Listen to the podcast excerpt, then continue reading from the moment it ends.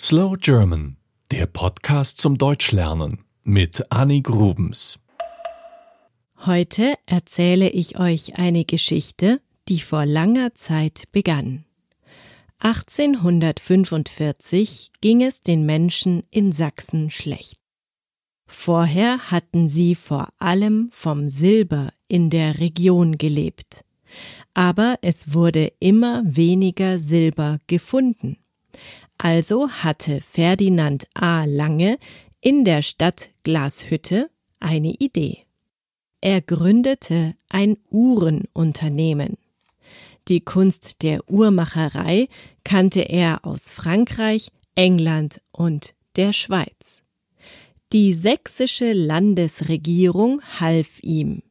Sie ermöglichte den Bergarbeitern und Strohflechtern eine Ausbildung zum Uhrmacher. Schon bald wurde der Ort Glashütte in Sachsen berühmt für seine edlen, hochwertigen und vor allem handgemachten Uhren. So etwas kannte man sonst nur aus der Schweiz. Glashütte wurde zu einer Uhrenstadt.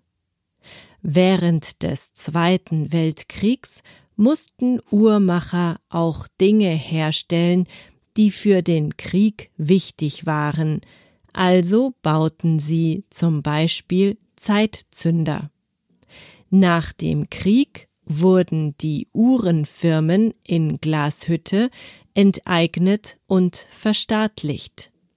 Sie gehörten also fortan dem Staat, denn in der DDR galt der Sozialismus. Alle Betriebe, die in Ostdeutschland Uhren herstellten, wurden zu einem großen Betrieb zusammengefasst. Dann kam 1990 die Wiedervereinigung und der staatliche Uhrenbetrieb wurde wieder in die freie Wirtschaft eingegliedert. Verschiedene Firmen aus Glashütte stehen weiterhin für traditionelles Uhrhandwerk. Mühle Glashütte ist eine Firma, die seit 1869 in Familienbesitz ist. Gegründet wurde sie von Robert Mühle. Er hatte in der Uhrmacherschule in Glashütte sein Handwerk gelernt. Der Glashütter Uhrenbetrieb ist das, was vom DDR-Betrieb übrig blieb. Die Arbeiter schlossen sich zusammen und begannen, die neu alte Marke wiederherzustellen. Sie bauten Uhren unter dem Markennamen Glashütte Original. Und dann, dann wurde der Glashütter Uhrenbetrieb von dem Schweizer Unternehmen Swatch gekauft. Nomus Glashütte wurde erst 1990 gegründet und dementsprechend modern sind auch die Uhren.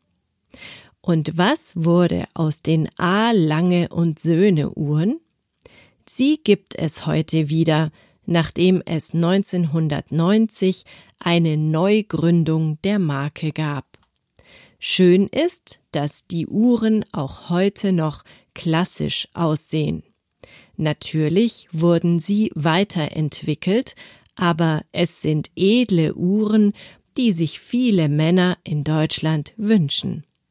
Wenn ihr mal nachschaut, werdet ihr sehen, dass manche dieser Uhren 150.000 Euro kosten.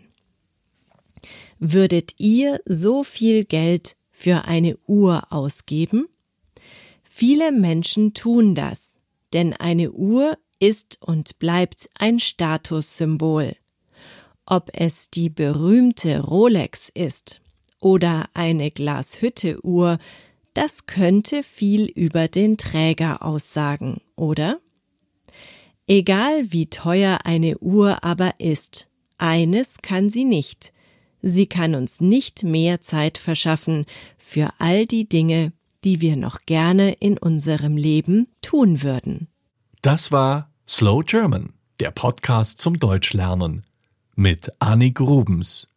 Mehr gibt es auf www.slowgerman.com.